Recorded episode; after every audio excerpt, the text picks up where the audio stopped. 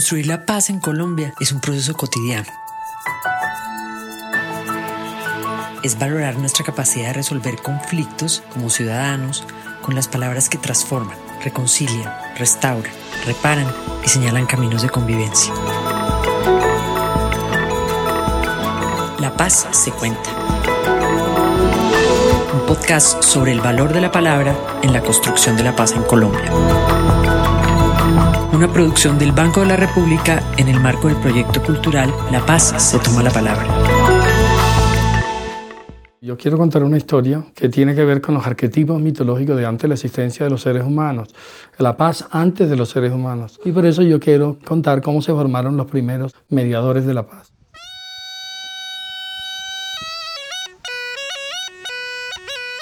Al principio del mundo, cuando no existían los seres humanos, el primer intermediario y palabrero que existió se llamaba el pájaro Uta. Este pájaro seducía con la palabra a aquellas personas que estaban enfrentadas.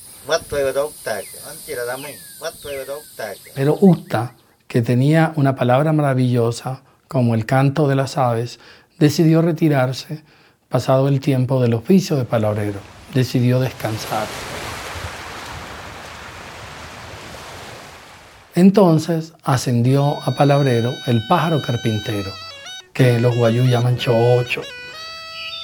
El pájaro carpintero llegaba a las casas y exigía el arreglo. El arreglo mediante la fuerza, mediante el tono elevado de la voz. Porque él es duro y así como morada la corteza de los árboles, así le hablaba a las personas. Entonces le decía, tienes que pagar, Tienes que conciliar porque no vendrá la guerra. Su tono era amenazante. A la gente se le ponía la piel de gallina y la gente pagaba por temor, de mala gana. Pero entonces el miedo solo dura una parte del tiempo y la gente empieza a vencer el miedo y luego le daban malas respuestas. Entonces decidieron cambiar y llamaron al murciélago. El murciélago usaba un sombrero que estaba calado casi hasta la nariz, no se le veían los ojos. Llegaba en la madrugada o en las horas de la tarde, entre claro y oscuro. Sus palabras no se entendían y las familias que estaban enfrentadas terminaban en un conflicto más radical. Entonces se le consideró un palabrero intrigante, no era claro, su mensaje era alambicado y no era nada visible sus intenciones de paz. Las familias entonces se sumían en más dolor y en más sangre. Por eso lo destituyeron. Luego nombraron al mico como palabrero. El mico aceptó encantado, pero no cumplía con la palabra. Cuando lo mandaban a buscar la paz, se quedaba en los caminos en juegos eróticos con las perdices, se emborrachaba y nunca llevaba la palabra. Era un irresponsable y por eso lo destituyeron también todo esto quiere decir que los mediadores deben ser personas que sean firmes y serios, pero nunca amenazantes para llevar la paz como lo era el pájaro carpintero. Que las personas pueden ser prudentes en la mediación de la paz, pero no hasta el extremo de ser intrigantes como el murciélago. Que las personas pueden tener el mediador un poco de humor para lograr aliviar las tensiones entre las partes, pero si se excede será simplemente un payaso y sus palabras no tendrán ningún respeto entre las familias enfrentadas. Los mediadores deben ser como el pájaro Uta, seductores de la palabra. A un hombre rico que quiere pelear, que tiene recursos y armas y quiere ir a la guerra, se le debe hablar con la ternura con que se seduce a una mujer para atraerlo a la paz, seducirlo hacia la paz.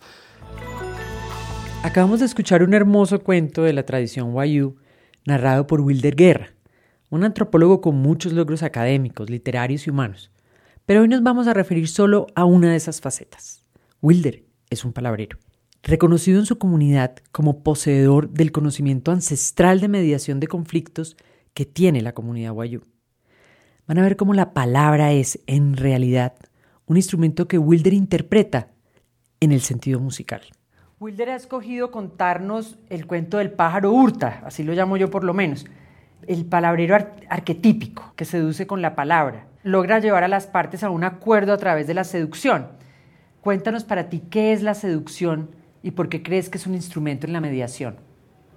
La seducción es importante porque es una atracción con ternura de alguien que está posicionado en la violencia y al cual debemos atraer, convencer de una manera tierna hacia la paz.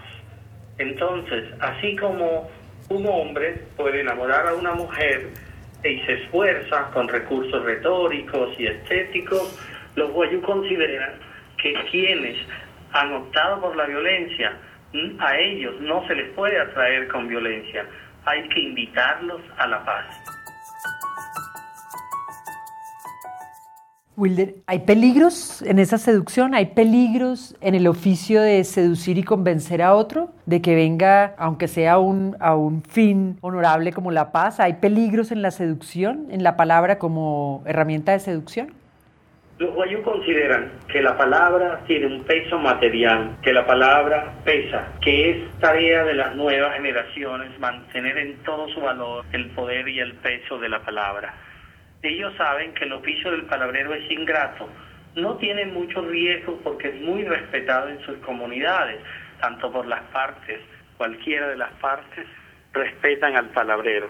Pero saben que tienen que esforzarse con una retórica eficaz, tienen que hacer caso, tienen que utilizar toda su experiencia y la memoria de la solución de otras disputas para llevar a estas nuevas disputas a una solución pacífica.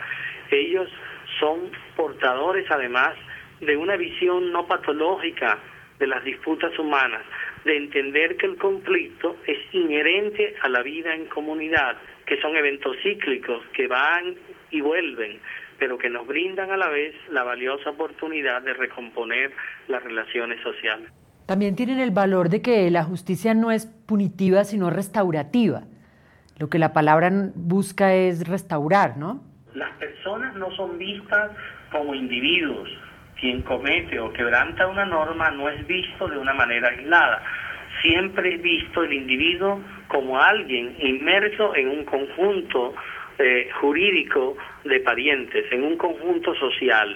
Ese conjunto social es solidario con el individuo. Lo que busca la acción del palabrero es restaurar las relaciones sociales rotas por una disputa entre dos conjuntos sociales, dos grupos familiares que han tenido una larga relación de vecindad o de cooperación o de afinidad y por ello la palabra es restaurativa. Trata justamente de restaurar todo un conjunto de relaciones sociales y trata de que ambas partes salgan ganadoras de una disputa, que no haya vencedores ni vencidos, sino que los dos aumentan el estatus social que tenían anteriormente y lo acrecientan. Eh, y eso, esa pérdida de ese estatus social ocurrió durante la disputa, de manera que la solución aumenta el estatus social perdido por una disputa. Volviendo al cuento hermoso que nos relatabas, ahí hay varios animales que intentan ser mediadores, pero todos tienen errores humanos, ¿no? O no son claros, o no son confiables, o son demasiado duros, o son demasiado blandos. ¿Cómo consigue el, equilibrio el pájaro hurta para poder ser un mediador? Eh, estos animales que vemos en la narración eh, eh, son arquetipos mitológicos que justamente se utilizan para evitar el desbordamiento del sistema normativo guayú, para evitar el que los mediadores eh, realmente no salgan de un rol, de unas limitaciones que le ha asignado la tradición. Entonces, el pájaro ultra es el mediador por excelencia porque es el mediador seductor. Es el mediador cuya retórica es tan bella, cuya estética tiene una fuerza persuasiva para atraer e invitar a la paz de manera que siempre se considera que el mediador ideal es aquel que no se excede en la fuerza, ni se excede en el humor, ni tampoco se excede en sus recursos para tornarse alambicado, demasiado complejo y terminar siendo simplemente una persona intrigante. Siempre procura el equilibrio, el equilibrio de quien va a buscar la paz porque ella es un beneficio y una recompensa por sí misma, más allá de los elementos materiales que se entreguen en un arreglo familiar. La paz sería el mayor logro. La paz es un collar, tiene la estética, la armonía y el orden de un collar. No solo debe ser justa, debe ser bella. Contémosle a los oyentes que todo este conocimiento Tú lo has organizado y existe en una exposición que se llama Puchipuy, el oficio de la palabra, de la que Wilder es curador, que fue hecha hace un par de años por el Museo del Oro del Banco de la República, que ya ha estado en La Habana, ha estado en Curazao y ahora viaja a varias ciudades del país, a las sedes del Banco de la República. Vale la pena también recordar que ese saber, el saber del palabrero, ha sido reconocido por la UNESCO como patrimonio intangible de la humanidad. En un país con la diversidad cultural eh, de Colombia, la Constitución y las Cortes reconocen que la jurisdicción tradicional de los grupos indígenas es un mecanismo válido para dirimir conflictos como una alternativa al sistema judicial nacional. Yo tengo la sensación de que a los colombianos nos cuesta muchísimo hablar, nos cuesta particularmente hablar cuando tenemos un conflicto, cuando no estamos de acuerdo, somos impacientes y fácilmente dejamos una discusión. ¿Estás de acuerdo conmigo y por qué crees que esto puede suceder? pues el país ha tenido una larga tradición de, de, violencia lamentable y dolorosamente. Parecería que ya estuviéramos a puerta de dejar atrás ese pasado.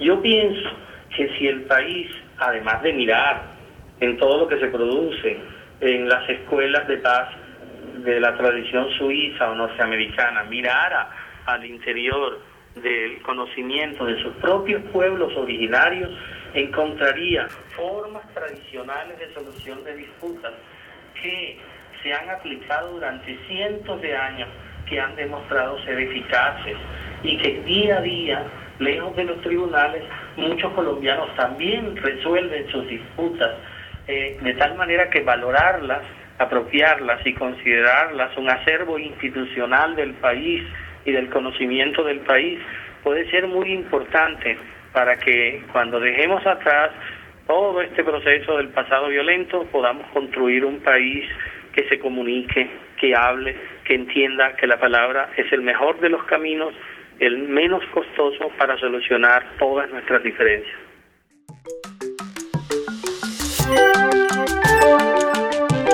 El proyecto cultural La Paz se toma la palabra tiene un baúl lleno de herramientas para el aprendizaje. Son flexibles y sirven para generar preguntas desde miradas diversas. Lo invitamos a usarlas en www.banrepcultural.org slash paz. Tú eres además un escritor y has sincretizado varios mundos en tus relatos. Algo que está muy presente en tu obra y es un alto uso simbólico de la naturaleza, de las historias. ¿Por qué crees que es útil usar símbolos para hablar de nuestras realidades? Es muy importante porque, por ejemplo, las metáforas que muchos de nuestros pueblos tienen no solo tienen un fin estético o no se limitan a lo estético. Cuando nuestras comunidades hablan del mar como una gran pradera de, de pastos marinos como una zona de pastoreo, un inmenso corral. Cuando nuestros pueblos ven a los ríos como serpientes o como caminos eh, eh, que marcan todo el origen de un grupo humano, están utilizando metáforas maravillosas que nos pueden permitir entender mucho cómo la gente conceptualiza y configura su entorno, cómo se interrelaciona con él muchos de esos conocimientos, muchas de esas narraciones, no solo tienen un alto valor simbólico, sino que son, además, tienen un carácter prescriptivo. Ellas despiertan o permiten desplegar conocimientos prácticos para la acción. Tienen un fin concreto, por supuesto tienen una dimensión abstracta interesante.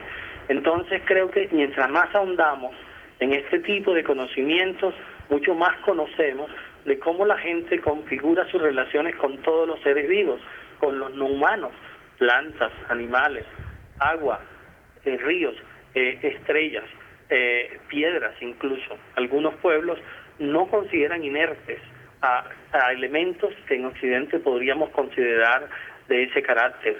Los Kogi de la Sierra Nevada consideran que en los ríos hay piedras capitanes, piedras sargentos, y que algunos clanes asociados con el agua son gentes que tienen la obligación de servir a todos, como el agua nos sirve a todos los seres humanos.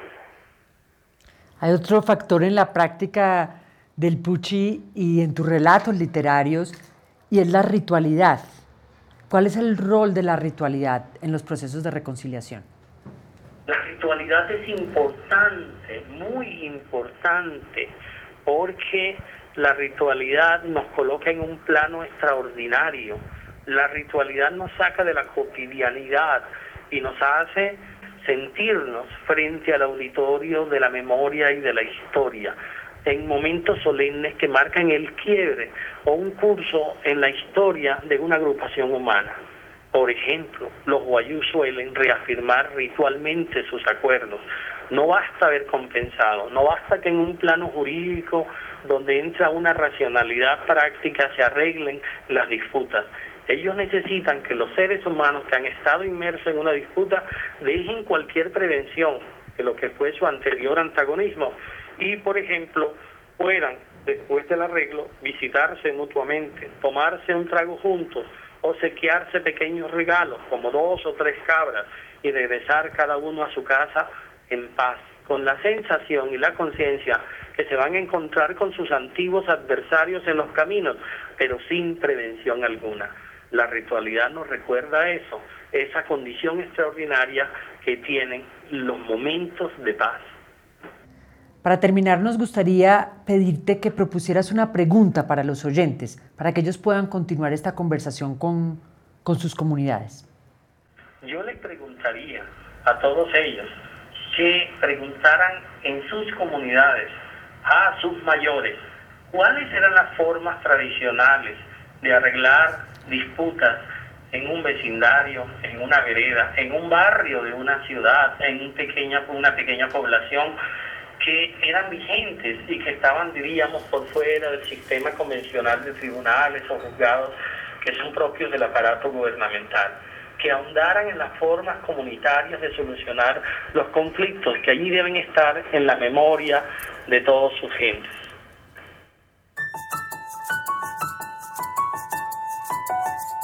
Construir la paz en Colombia es un proceso cotidiano es valorar nuestra capacidad de resolver conflictos como ciudadanos con las palabras que transforman, reconcilian, restauran, reparan y señalan caminos de convivencia. La paz se cuenta. Un podcast sobre el valor de la palabra en la construcción de la paz en Colombia. Una producción del Banco de la República en el marco del proyecto cultural La Paz se toma la palabra.